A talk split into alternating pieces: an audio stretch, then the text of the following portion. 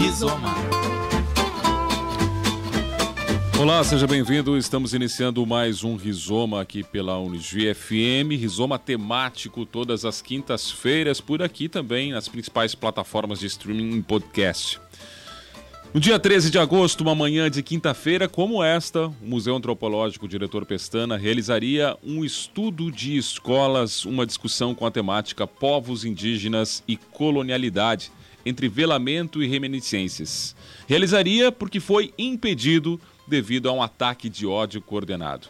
Um grupo invadiu a sala de debate virtual, virtual, e passou a promover discursos odiosos direcionados à temática e também a reproduzir em áudio e vídeo alguns absurdos.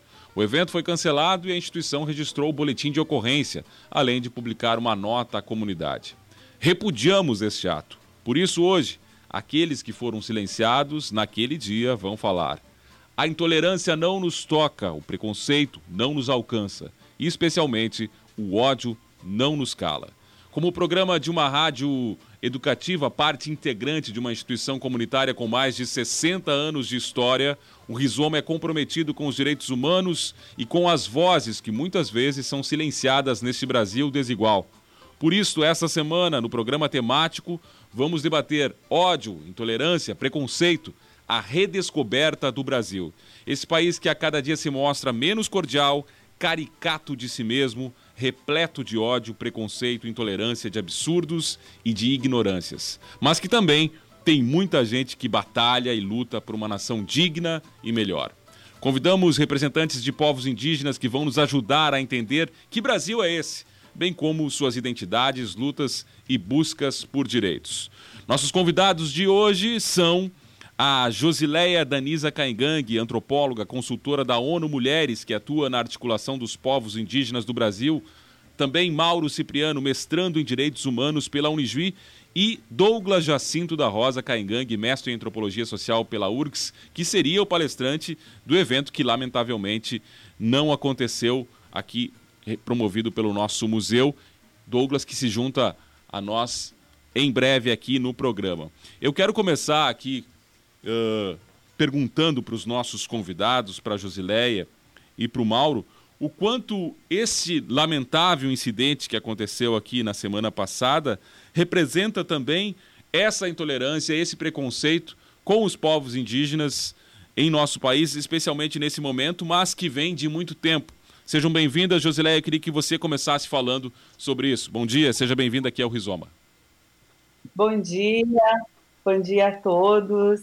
Uh, bom, primeiro uh, quero agradecer a vocês por essa possibilidade, né, essa oportunidade da gente conversar uh, sobre essa série de questões, de pontos que são tão importantes né, para a gente, enquanto povos indígenas, e falar de uma questão que é tão cara, eu acredito que a toda a sociedade brasileira, que é o racismo. Nós temos debatido bastante sobre a, a questão racial uh, e também uh, o que acontece com os povos indígenas. E há algum tempo já nós temos discutido uh, esse ponto que não é somente preconceito, né? Há algum tempo atrás a gente tratava a questão dos povos indígenas muito relacionado a essa perspectiva de preconceito. Né? Então, a, o preconceito ele está aí uh, muito uh, aproximado a esse pensamento de que você não conhecendo algo, você tende a ter um pensamento uh, sobre aquilo que pode ser um pensamento distorcido. Bom, nós estamos hoje em um outro diálogo, em um outro debate, que eu acho que acredito ser muito mais profundo, que é a questão do racismo. Né? É, é, nós, enquanto povos indígenas, temos debatido nos últimos anos que nós não sofremos apenas preconceito. Não é apenas porque as pessoas desconhecem a, a luta dos povos indígenas, uh, bom, a, a própria. Uh, o próprio povo indígena, a história, a memória, que as pessoas uh, tem, um, praticam preconceito. É muito mais vinculado ao racismo, que é uma questão de identidade, é uma questão de colocar essas populações em um lugar que é esse lugar da inferioridade, né, de classe, de raça, enfim. Então, eu acredito que esse debate ele é extremamente importante. O programa Rizoma está de parabéns por chamar a gente para que a gente possa falar sobre isso, sobre esse racismo que nós vivemos ao longo de séculos, né, e, e que está muito ligado a várias questões de classe social, né, e, e, eu acho que esse debate com relação à classe social traz outros debates uh, muito crescentes uh, que tem relação a território, que tem relação à proteção ambiental, que tem uma relação às práticas e modos de vida que são coletivos e agregam, e não só agregam uns povos indígenas, mas agregam também outras pessoas, porque a nossa luta né, é uma luta não só pelo bem dos povos indígenas, mas é pelo bem da sociedade em geral. Né? Quando você tem aí propostas de bem viver, propostas de, de poder ter acesso à escola, à saúde, uh, enfim, à educação como um todo, mas à saúde também, a alimento, você não está lutando somente pelos povos indígenas ou por um grupo indígena, você está lutando por uma sociedade marginalizada, que é a maioria do povo brasileiro, infelizmente. Né? A gente sempre uh, costuma dizer que nós temos aí uma minoria, uh, mas nós temos que pensar que a nossa luta ela se faz por um, um, grupo que, se chama, que é chamado de minoria, mas que contempla a maioria da população brasileira. Então, uh, eu acho que esse debate sobre racismo contra os povos indígenas, ele precisa emergir de uma forma consciente, né? e nós precisamos, enquanto sociedade brasileira, uh, ter é, essa, dar essa oportunidade do debate, de ouvir, mas também de construir outras possibilidades de olhar para a sociedade de uma outra forma, vendo os povos indígenas como pessoas incluídas nesse lugar da sociedade brasileira. Bom, uh, uh, nós temos aí alguns debates que já vêm em uma construção e que depois eu posso compartilhar com vocês, como, por exemplo, né, a Assembleia Nacional das Mulheres Indígenas, onde nós tivemos uma mesa de debate falando exatamente sobre o racismo praticado contra os povos indígenas e a nossa região sul do Brasil, infelizmente, tem aí uma ideia de que nós temos uma, uma colonização, né, que veio uh, da, da Europa e a partir da colonização se inicia a história. Eu acho que nós precisamos é apagar essa história mal contada e contar uma outra história de colaboração entre os povos. Né? Quando os colonizadores chegam uh, nos nossos estados, aqui Rio Grande do Sul, Santa Catarina, Paraná, essa região sul, eles contam muito com o apoio das populações indígenas desde de poder promover o trabalho né, e a construção das suas casas, das suas comunidades, como relacionado a um item básico que é a alimentação. Né? Então, essas populações que se fixam aqui e que uh, estão aqui enquanto os colonizadores da região sul, eles só conseguem se fixar naquele momento histórico porque eles tiveram aí o apoio das comunidades indígenas para poder ter alimento né, e, e, poder construir essa sociedade que hoje temos aqui. Então a gente precisa, sim, refletir mas, e contar uma história que é muito mal contada até os dias atuais. Bom, obrigada. Nesse primeiro momento, acho que é isso. Com certeza, a gente está conversando aqui com a, a, a Josileia e também está conosco aqui o Mauro Cipriano, mestrando em Direitos Humanos aqui pela Unijuí. E eu queria, Mauro, que você falasse um pouco se é realmente esse o sentimento, o sentimento de quem sofre racismo e que vai além desse, desse preconceito, mas que fica evidenciado em episódios como esse que o nosso museu aqui eh, vivenciou e também o Douglas, que ainda não, não conseguiu se conectar aqui conosco, mas que tudo, se tudo der certo aqui, logo aparece também aqui no programa. Mas eu queria que você, Mauro, falasse um pouquinho sobre esse sentimento que a Josileia estava colocando no início, se é realmente isso, um sentimento de quem sofre racismo, e isso é a grande questão que precisa ser debatida aqui uh, no Rizoma de hoje. Bom dia, seja bem-vindo aqui também ao Rizoma. Acho que perdemos a conexão também com o Mauro aqui. Uh, eu queria que, então, Josileia, você falasse um pouquinho justamente sobre essa história mal contada que você estava nos falando anteriormente. Se como a gente pode fazer para desmistificar essa história e trazer para o debate essas questões que envolvem essa temática que é tão importante? Então, eu acredito que nós precisamos, uh, em um primeiro momento, conhecer né, a, a, história da nossa região. Nós temos, uh, e, e, muito a região aí de, de Juí, e eu preciso salientar, nas músicas que são compostas aí por vários cantores uh, regionalistas, né, que trazem aí esse sentimento uh, do gaúcho, da memória, do, do, resgate, eles trazem consigo uh, muito a, o índio, né? O índio forte, esse homem valente, esse guerreiro que ia à frente, enfim, que trabalhou e, e que lutou na guerra, na guerra farroupilha, né? Na, na Revolução Farroupilha, uh, e, e, trazem muito isso nas, nas músicas, né? Missioneiras, enfim, você pode ter aí um, um, um número de músicas que retratam essa figura do gaúcho muito relacionada à figura do índio, né, e dos indígenas que são aí dessa região, né. Muito se fala uh, na nossa história do Rio Grande do Sul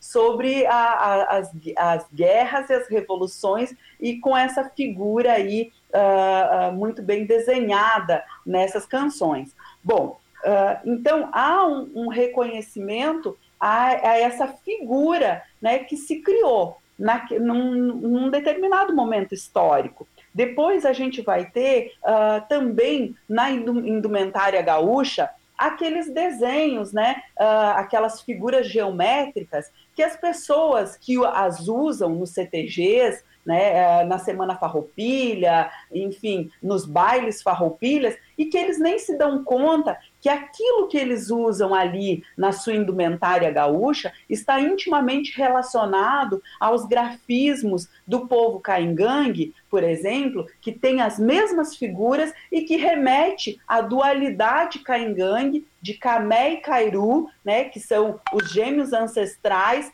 que, co que contam através da cosmologia caingangue como que o povo caingangue surgiu aqui nesse espaço territorial, né, nas matas de araucária, enfim. Então, tem toda uma história que está relacionada com os, os povos indígenas que compõem aí a tradição e a história gaúcha. Bom, isso é um ponto.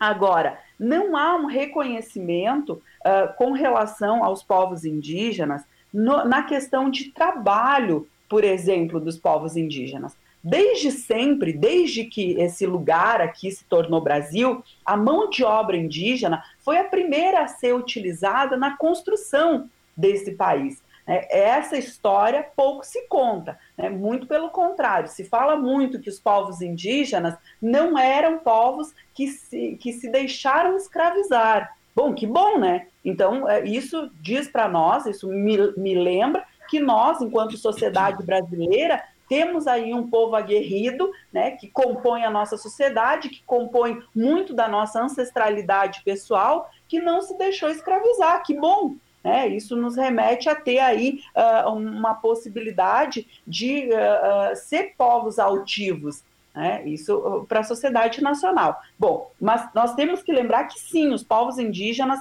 em um primeiro momento, foram escravizados, foram os primeiros a ser escravizados no nosso país. Na região sul do Brasil, a gente também tem essa ideia de que os indígenas, e aí me desculpem, eu vou até usar um termo que eu acho chulo, mas eu acho importante trazer, que é os indígenas são vagabundo. Não, eu acredito que não há um reconhecimento pelo trabalho dos povos indígenas. Hoje nós temos na nossa região vários, uh, inúmeros indígenas das inúmeras terras indígenas da região sul que trabalham em frigoríficos, que trabalham nas colheitas sazonais, né, na colheita da maçã, na colheita do alho, da cebola, na plantação da maçã, do alho, da cebola, na, nos frigoríficos uh, de suínos, nos frigoríficos né, de frango. Então, é um grande número de indígenas que é mão de obra que trabalha na agroindústria. Né? E, e isso não tem um reconhecimento. Infelizmente, a sociedade ainda está contando uma história que não é verdadeira. É, além disso, os povos indígenas têm aí um trabalho que é muito legal, é, que é voltado ao comércio do artesanato. Vejam que a, as sociedades indígenas, as comunidades caingangue, elas trabalham com a elaboração de artesanato que tem aí um manejo sustentável, né, da, da uh, e um plantio, né, um manejo sustentável e o plantio da matéria-prima que é utilizada para fazer o artesanato, seja a cestaria, uh, né, que utiliza um determinado tipo de cipó, uh, seja a cestaria que utiliza um determinado tipo de bambu, né? mas há aí uma complexidade no ato de colheita, do plantio, do saber fazer, da elaboração e depois do comércio. Então, o comércio próximo às terras indígenas, que, onde estão as cidades, os municípios em que estão as terras indígenas, eles também são beneficiados com o recurso financeiro que vem dos artesanatos, da venda desses artesanatos, né, uh, nos diversos centros urbanos que a gente tem. E, e, há também um deslocamento dos indígenas para comercialização nos centros urbanos e que traz para os seus municípios um recurso financeiro que é importante uh, para os municípios, além dos professores indígenas, dos profissionais de saúde indígena. Então, existe uh, algo muito relacionado a esse racismo que tem a ver com o trabalho.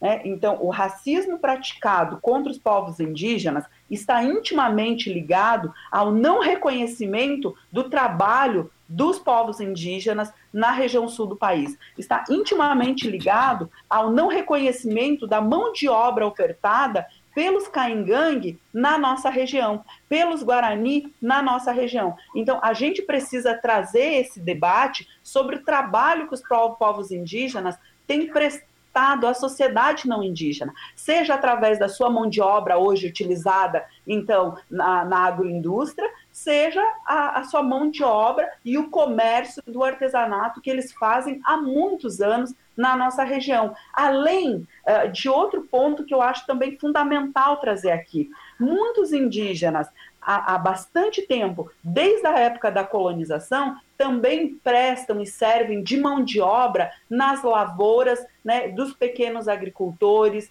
uh, também uh, aí nesse, nesse outro uh, viés e nicho de trabalho que é importante para a nossa região, que é a construção civil. Quantos indígenas estão na construção civil? Eu acho que precisa trazer esses dados a respeito da mão de obra empregada né, dos povos indígenas para que a gente possa desmistificar é, é, principalmente esse argumento de que os povos indígenas são vagabundos. Então, eu acho que isso é algo que a gente precisa debater. Com né? certeza. Além é, dos povos indígenas, trazer também um outro ponto que é fundamental nesse momento, Andrei, que é, é estar nas universidades colaborando com novas epistemologias, novos pensamentos, a construção aí uh, de uma ciência que vai trazer também para o debate outros uh, elementos que a gente pode discutir. Agora, o racismo ele está muito ligado a essa questão de classe social, né, de trabalho, mas contra as populações caingangue e guarani do Rio Grande do Sul está intimamente ligado a essa questão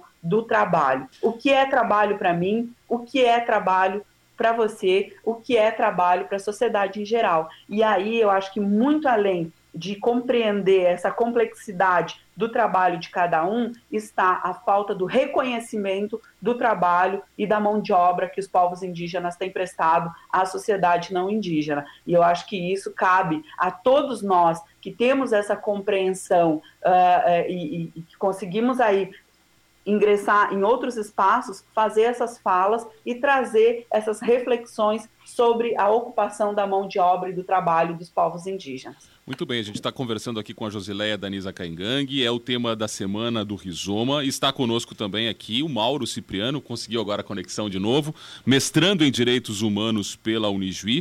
Uh, antes de conversar com o Mauro, eu só quero fazer o registro aqui que o Douglas Jacinto da Rosa Caingang, mestre em antropologia social pela URGS, que seria o palestrante do evento que lamentavelmente não aconteceu no museu, também estaria conosco, mas teve um problema de saúde dentro da família lá, teve que resolver, mandou mensagem agora, foi uma coisa urgente, inclusive desejamos aí que tudo se restabeleça prontamente para os familiares do Douglas.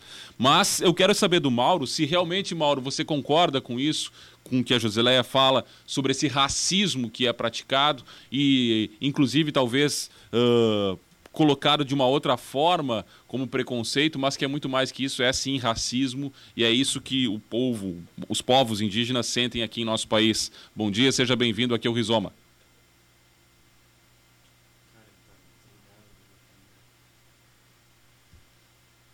Só peço para o Mauro, acho que o microfone dele está desligado aqui. Vamos ver se a gente consegue ouvir o Mauro. Não, infelizmente ainda não temos. Oi. Agora sim, Mauro. Oi. Oi, Mauro. Agora estamos nos ouvindo. Bom dia, seja bem-vindo ao Rizoma. Tudo bom. Uhum. Eu acredito na, na Josi, foi minha professora de, de universidade. Então, acho que um, o lado do preconceito, não só para os povos indígenas, mas o o Brasil está nessa situação, né? A gente vê que uh, o racismo, o preconceito está vivo dentro do nosso país, uh, muito grande. Inclusive, as comunidades indígenas sofreram muito com isso. Não é só também os povos indígenas, mas também outras etnias também sofreram. Seja ela não indígena também. O preconceito é vivo no nosso Brasil. Então, acho que a Josi coloca que a gente tem que reviver todos esses. Uh, os povos indígenas foram massacrados uh, antigamente.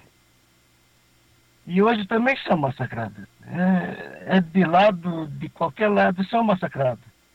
É, através do preconceito. Quando tu vê uh, os governantes acham que é, a lei foi feita para todos e a gente tem que viver isso. A gente tem que lutar pelo, pelos nossos direitos que está adquirido na Constituição. E a gente vê essa questão muito agravante uh, nas comunidades indígenas do nosso Brasil. Tanto que também no Rio Grande do Sul também é, é, é muito duro a gente ver e a gente sente corporalmente, culturalmente. Eu acho que esse o preconceito de que índio é isso, que índio é, já está vivenciando sua vida no mato. Não, a gente tem nosso direito de vir e, e, e não querer. Então, acho que a Josi, eu acredito na Josi. Uhum. E a gente vê que os povos indígenas estão adquirindo seu direito eh, tanto dentro e fora, né, através das universidades. A gente, as universidades dão um apoio para nós uh, ter esses direitos e a gente vivenciar isso. Acho que concordo com a Josi. Mauro, como é que, o que você acha que pode ser feito efetivamente, pode ser feito de concreto para que essa situação, esse preconceito, esse racismo que você fala e que a Josi também enfatiza, seja uh, rompido, enfim, que a gente possa combater esse sentimento e que as novas gerações, pelo menos, ou os anos vindouros, a gente possa melhorar essa situação dos povos indígenas em nosso país? Acho que a gente tem que. Eu não sei, mas eu acho que os povos indígenas, eles têm que. Nós temos que ter muito. Uh, que os, os órgãos competentes dão subsídio para nós discutir esses preconceitos.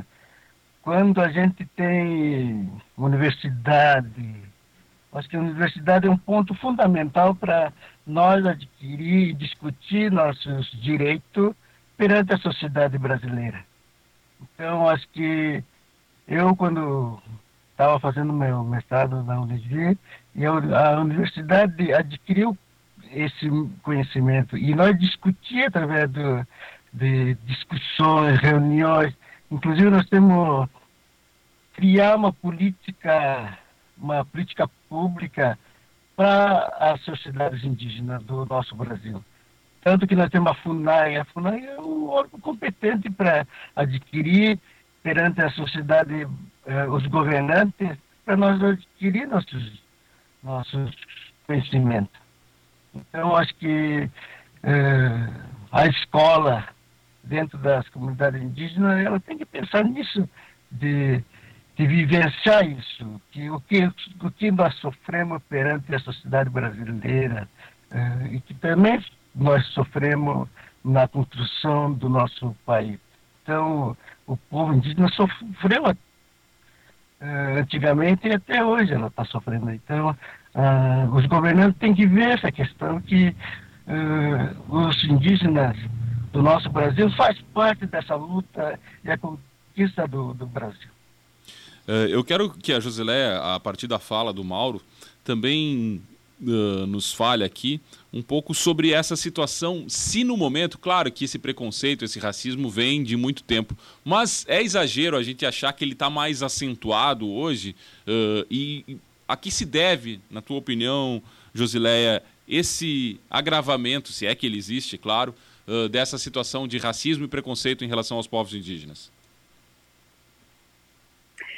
Então, Andrei, eu acho é, bom, é tão bom ouvir o Mauro. Primeiro, gostaria muito de salientar isso. Uh, Mauro é, é, um professor indígena, né, uma grande liderança indígena, uh, tem, faz várias reflexões a, acerca desse lugar, desse território que os povos indígenas ocupam. Eu acho que primeiro, Andrei, a gente precisa uh, sempre refletir sobre o que, que a gente, enquanto sociedade indígena, vê do não indígena, né, nessa prática uh, desse racismo mesmo que está tão acentuado nesse momento.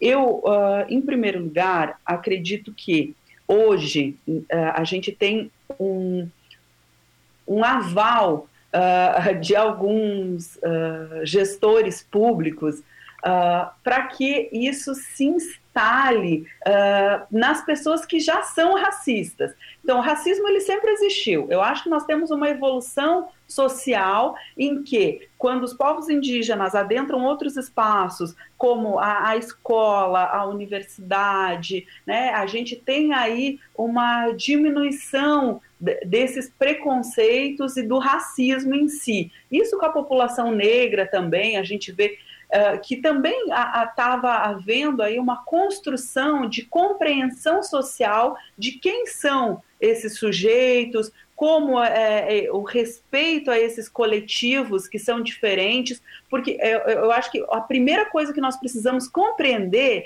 é que nós não temos que ser todos iguais, nós precisamos ser diferentes né? a sociedade mundial, né? os diversos povos que nós temos no mundo todo, que construíram as suas histórias, né? que têm a sua memória, suas tecnologias, nós somos muito diferentes entre nós. E que bom! É por isso que nós uh, somos sujeitos sociais, né? que podemos construir uma história distinta, práticas distintas, e, e nós temos que valorizar cada uma dessas histórias, cada uma dessas práticas e cada um desses coletivos. Mas, infelizmente, nós temos uh, visto o quanto se acentuou nos últimos anos uh, essas falas contrárias à coletividade, né, essas falas contrárias né, e que promovem o racismo, que promovem o sexismo, né, que promovem aí uh, uh, uh, tanto do que a gente já construiu para combater. Né? A gente quer combater o racismo, quer combater o sexismo, quer com, combater a homofobia, quer, enfim. E, infelizmente, nós temos hoje legitimada essas falas, esses preconceitos. Porque quando a gente vê Uh, e esse é um grupo minoritário. Eu, eu, gostaria sim de dizer que esse sim é um grupo minoritário e que infelizmente tem tomado aí as vozes, tem ido para as redes sociais promover tudo isso que a gente combate. Né, que, é, que é o racismo, que é a homofobia, que, enfim. Uh, e eu acredito que exatamente porque quando um político vai à frente e carrega essas bandeiras de luta de preconceito, né, de violência, ela acaba dando oportunidade para que os outros que pensam da mesma forma possam estar aí uh, trazendo né, as suas vozes cheias de raiva, cheias de ódio, e nós precisamos combater isso também agora de uma forma mais uh, incisiva. Né? Nós precisamos dialogar porque a maioria uh, das sociedades, Andrei, ela não pensa dessa forma. A, a grande parte da sociedade brasileira compreende que teve uma avó, um avô, algum dos seus ancestrais que é indígena, algum dos seus ancestrais que é negro, ou já teve aí nas suas relações pessoais amigos, enfim, que são de outras, eh, de outros grupos sociais que pertencem a, a, povos indígenas ou a comunidades tradicionais. Então, eu, eu acho que hoje nós temos, infelizmente, através dessas falas dos nossos, ah, de alguns governantes, né, que trazem esse racismo, esse ódio, essa violência à tona, e temos vários seguidores que é um número pequeno, mas que se fazem grande porque usam as mídias, porque usam as redes, porque usam uh, uh, uh, desse lugar que eles têm de privilégio, e a gente precisa sempre lembrar que essas pessoas têm privilégio, como a gente viu nos últimos dias, o caso violento de uma youtuber, de uma pessoa aí que se diz uma pessoa pública e que defende um moralismo, né, uh, expor a vida de uma criança, de uma menina de 10 anos que tinha sido vítima de abuso sexual, de uma criança que tinha sido vítima, infelizmente, de estupro. Vejam quanto é grave a gente ter a voz dessas pessoas na mídia e que mobilizou um grande número de outras pessoas e que tem um pensamento também totalmente controverso para ir fazer né, manifestações na porta de um hospital onde aquela criança né, que foi vítima de abusos ia uh, né, poder aí fazer a retirada do feto e conter aquela gravidez indesejada que foi fruto de uma violência praticada contra uma criança, gente. Uma criança de 10 anos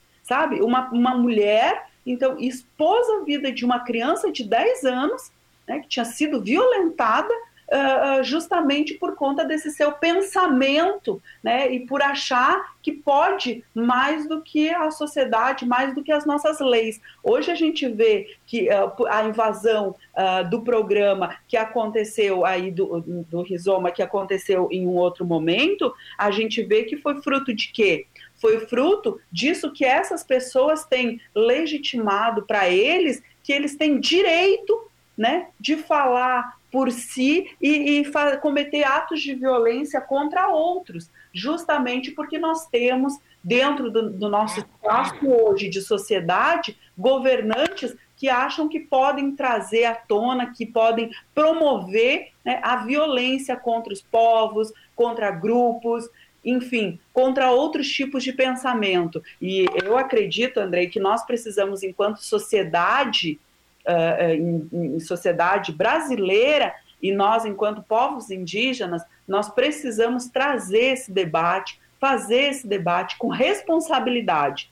Né? Eu acho que é, esse é o grande termo, com responsabilidade e com respeito ao outro. Não é porque eu sou caingangue, né, porque eu sou indígena, que eu sou superior a qualquer outro grupo social, que eu sou superior a qualquer outro grupo étnico. Não, nós somos iguais e nós somos iguais perante a legislação brasileira. E é isso que os nossos governantes precisam compreender. Eu tenho para mim, Andrei, que nós temos, infelizmente, hoje na presidência da República, um governante, né, um governo que está representado e foi instituído, e foi instituído eh, de forma legítima, né, por uma eleição democrática, que infelizmente a gente tem aí uh, uh, vários né, uh, pensamentos que é mesmo tendo sido uma eleição democrática, ela foi uma eleição muito controversa. Uh, nós temos aí um, um, presidente da República que fala abertamente que é contrário a grupos étnicos, que pratica de forma irresponsável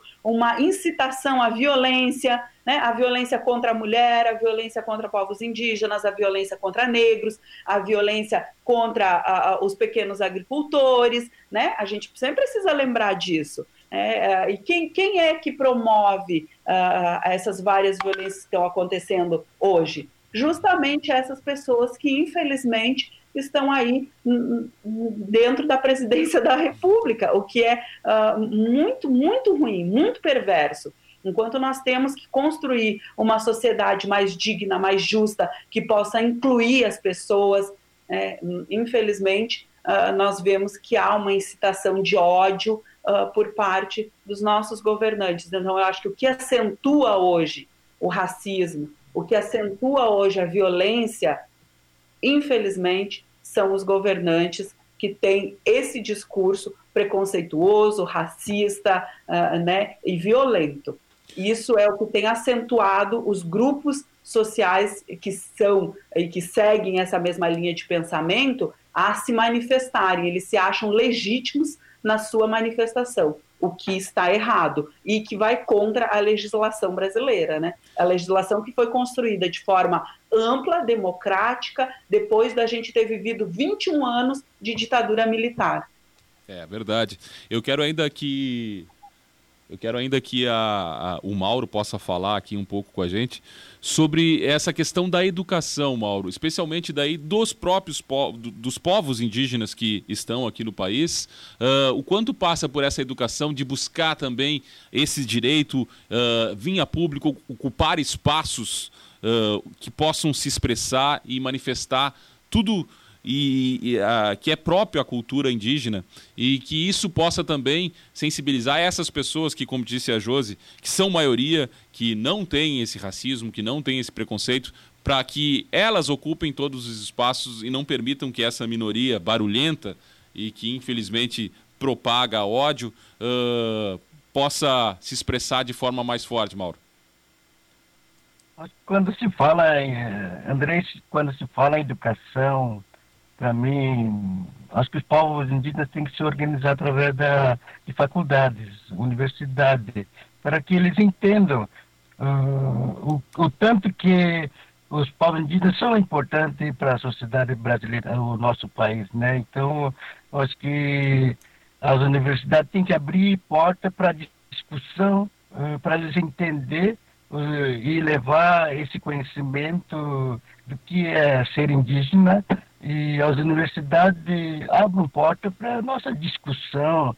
Quando se fala em educação, claro que eh, agora a sociedade atual, claro que não vai entender, mas quem vai entender são os, os que estão agora eh, iniciando uma formação e botar na cabeça da, dos dos órgãos públicos que existem no nosso Brasil entendam que existem sociedades, sociedades indígenas, tanto como a Josi coloca que existe é, diversidade no nosso Brasil, tem raças existendo no nosso Brasil, seja é, negros, indígenas, gays, é, toda a etnia que existe no Brasil.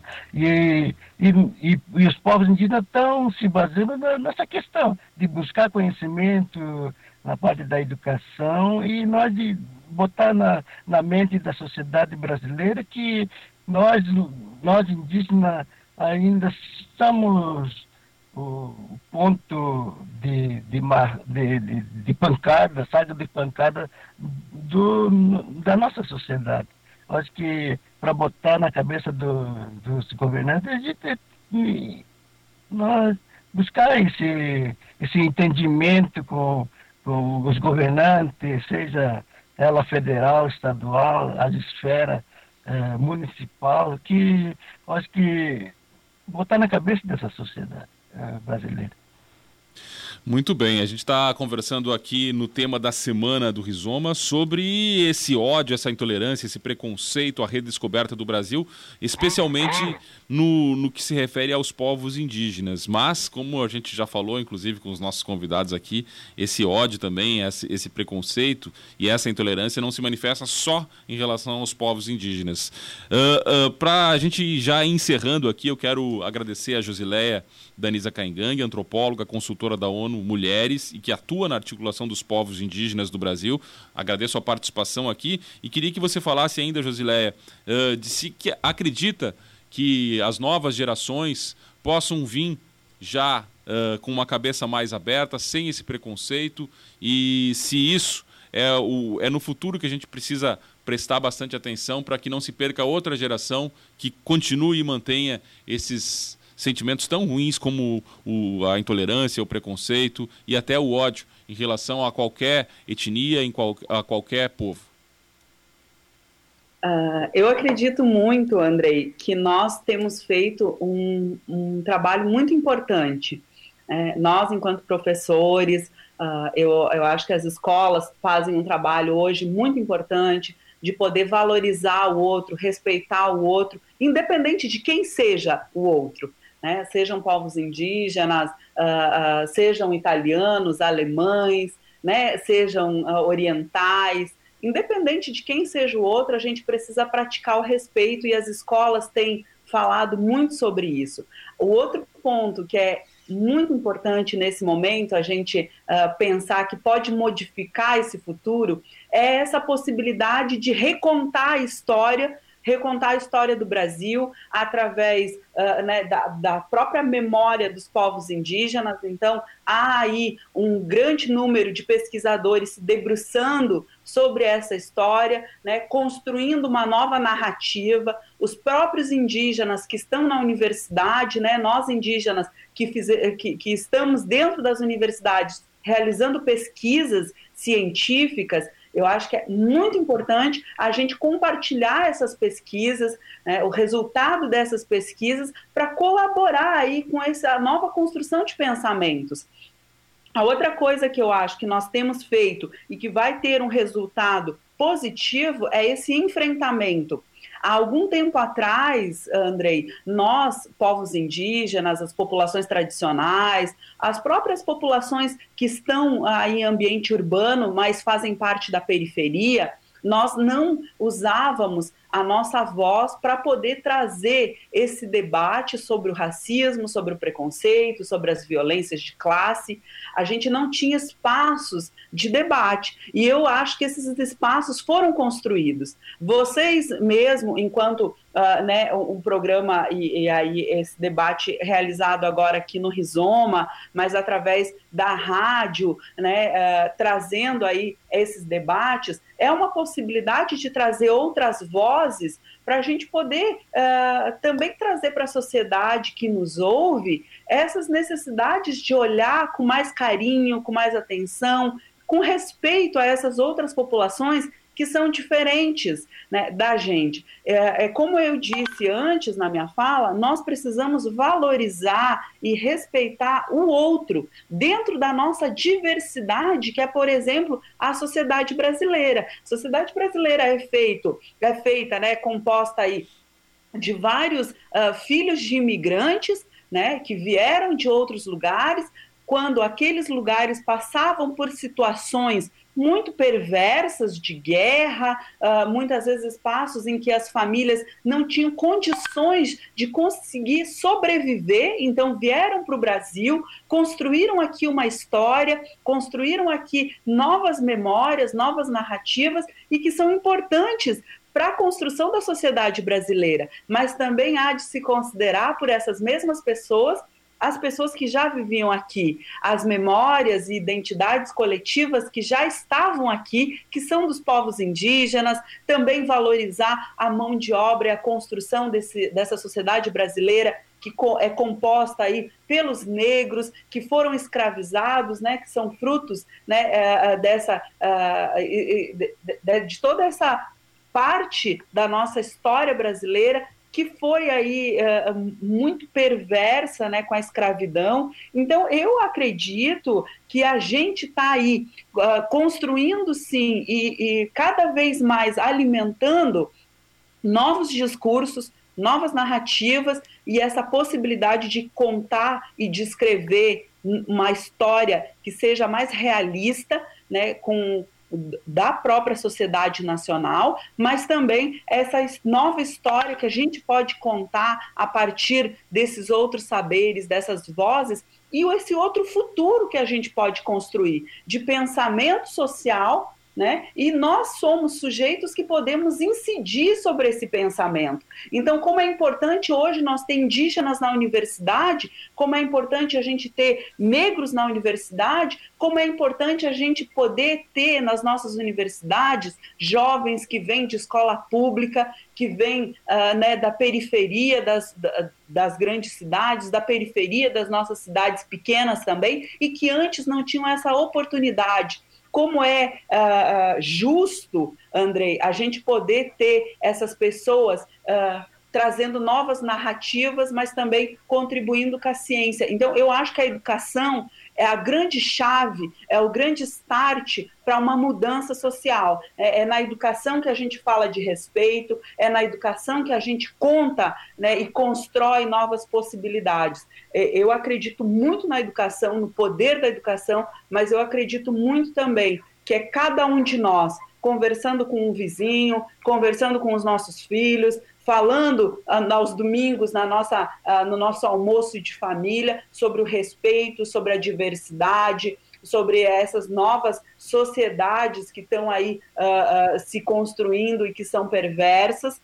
né, e que nós temos que combatê-las, é que a gente vai poder fazer a mudança. O que a gente não pode admitir é que um número pe pequeno de pessoas que colaboram e que corroboram aí para a ampliação do ódio tenham as suas falas legitimadas. A gente a todo momento tem que estar atento para poder combater esse tipo de, de fala, esse tipo de ideal de sociedade. Uma sociedade racista, excludente, a gente tem que combater. E a gente combate isso no corpo a corpo, né? falando com cada pessoa que está próxima da gente e também construindo espaços de diálogo como esse aqui da rádio, em que a gente possa trazer as nossas vozes. Eu agradeço imensamente a vocês essa oportunidade da gente poder estar aqui, poder conversar. Eu penso muito, Andrei, que a gente só vai conseguir ter realmente uma sociedade justa no momento em que a gente conseguir olhar olho no olho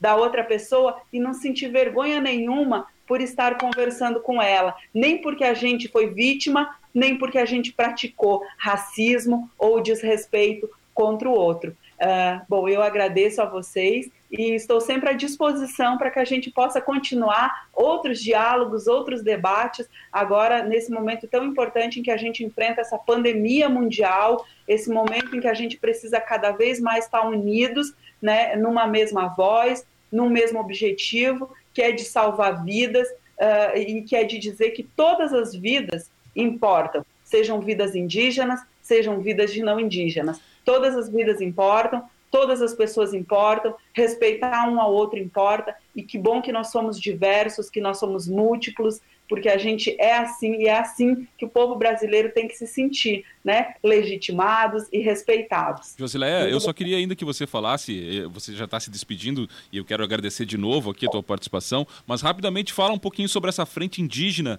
eh, e indigenista de combate e controle à Covid-19 aqui na região sul, porque acho que é importante mencionar, claro, como você já salientou, a gente vive essa situação da pandemia e os povos indígenas também estão sofrendo aqui muito forte essa questão da pandemia pandemia. Mas tem essa frente indígena e indigenista de combate e controle à Covid-19 aqui na região sul, né? Exato. Uh, e, bom, nós formamos aí em março, quando a pandemia chega no Brasil realmente, começa a se expandir, a gente formou uma frente indígena, então, de várias lideranças indígenas da região sul do Brasil, Paraná, Santa Catarina e Rio Grande do Sul, e compondo com indigenistas né, de várias instituições que apoiam as causas indígenas, que são presentes nos nossos debates, enfim, na construção uh, das nossas comunidades uh, e sempre atentos às nossas necessidades também e preocupados, então, com essa situação de vulnerabilidade social e de segurança alimentar dos povos indígenas Guarani, Caingangue, Laclanochoclém, Xetá e Charrua, que são as cinco populações que compõem aqui a nossa região sul do Brasil, nós nos juntamos em uma frente filantrópica, né? E a finalidade é amparar esses povos indígenas no combate, na prevenção à Covid-19. Infelizmente, ela já chegou nos nossos territórios, né? então, mesmo a gente uh, salientando e defendendo o isolamento social, a gente precisa aí, para promover o isolamento social, buscar subsídios para garantir essa qualidade de vida nesse momento das populações indígenas, que muitos, né, a, a gente conhece aí, sabe, aqui na nossa região, principalmente aqui na região de Juí, que os indígenas então fazem essa comercialização do artesanato nos centros urbanos e que nesse momento não tem, uh, não tem como fazer esse comércio do artesanato justamente por conta da pandemia. Então a gente precisou se organizar e a gente está aí buscando uh, atender as comunidades em parceria com a sociedade nacional, né, com a sociedade brasileira. Então a gente conta com esse apoio social para que a gente possa levar a alimentação, para que a gente possa garantir aos uh, profissionais de saúde que eles tenham equipamentos de proteção individual para fazer o enfrentamento no território, lembrando sempre que as populações indígenas elas têm um, um modo diferente de se organizar socialmente dentro de cada comunidade, né? E essa organização social, ela é muito propícia à disseminação do vírus caso o vírus chegue na comunidade. Que numa mesma casa nós temos várias pessoas morando, desde crianças até uh, os nossos idosos, né? Então, é um ambiente, esse contato uh, familiar e esse contato entre a comunidade é um ambiente muito propício para a disseminação rápida do coronavírus. Uh, e por isso a gente tem buscado aí uh, levar até essas comunidades para que elas não se exponham e para que elas, o vírus não chegue a todas as comunidades. Infelizmente já chegou em algumas, como eu disse antes, mas justamente a gente tem tentado aí promover a, a, a segurança alimentar, então contando com a sociedade civil através de doações de itens básicos de alimentação, de higiene, a gente precisa de materiais de higiene para as famílias indígenas, né? E essa colaboração ela é essencial para a gente enfrentar esse momento e garantir aí a vida dos povos indígenas. Nós já tivemos seis mortes entre indígenas no estado do Rio Grande do Sul, seis mortes também aqui no estado de Santa Catarina, e a gente eh, se ressente muito, perdemos dois caciques de terras indígenas, né? No, na terra indígena Novo Xingu, que é no município de Constantina, perdemos o cacique daquela, daquele território, também o cacique Ronaldo Claudino, da terra indígena Serrinha, infelizmente foi ah, acometido pela Covid-19 e, e, veio a óbito, é, mas nós estamos aí com essa frente que está arrecadando recursos financeiros, mas também doações, e que podem ser entregues na CESAR, na FUNAI, então, nos espaços aí das universidades, podem entrar em contato com o pessoal das universidades para que eles possam encaminhar para a gente as doações. Enfim, eu acredito que é, é importante que todo mundo conheça a página da Frente Indígena, então nós temos uma página no Facebook, temos uma página no Instagram, que é Frente Indígena Indigenista de Prevenção e Combate ao Coronavírus, na região sul. Lá nós temos todas as, a, as ações que nós vemos, viemos desenvolvendo e também como colaborar com a nossa campanha. Uh, eu acho essencial, fundamental que as pessoas uh, se juntem a nós nessa campanha para que a gente possa atender o maior número possível de povos indígenas, de comunidades, que nesse momento estão em extrema vulnerabilidade. Eu queria conversar e terminar também falando com o Mauro, justamente disso, Mauro. Como é que aqui a região está enfrentando essa pandemia que, que nos assola a todos, né? Uma pandemia. Então, há uma compreensão e, e, e os povos uh, especialmente a comunidade que você está inserido, tem entendido um, o quanto é importante seguir essas normas de distanciamento e está conseguindo cumprir isso, Mauro? Como a Josi colocou que existe uma frente, uma equipe de saúde existente em cada comunidade indígena e eles, é, pessoal da saúde, é, eles estão enfrentando juntamente com nós nós se, uh, se resguardando, nós, de uma forma ou de outra, se cuidar. Acho que o pessoal da saúde, CESAI, que existe na nossa nossas comunidades indígenas do nosso Rio Grande do Sul. Então, eles são uma peça fundamental para que não eh, prolonga essa, essa pandemia existente do nosso do nosso Brasil, eh, mundialmente também. Eu acho que existe pessoas ajudando, uh, uh, pessoal da saúde também, prefeituras, uh, nos orientando. E ele, quando a gente fala em, em saúde, nós temos enfermeiros atuando diariamente, noite e dia, se preocupando com a questão da saúde indígena, né? Então, nossa preocupação é grande, é lideranças apoiando, apoiando nós a não sair. E a gente está se combatendo mesmo, combatendo essa pandemia e a gente está nessa situação, mas vamos, é, com o tempo a gente vai é, é, entendendo essa situação, acho que está em. É, bem encaminhado, André.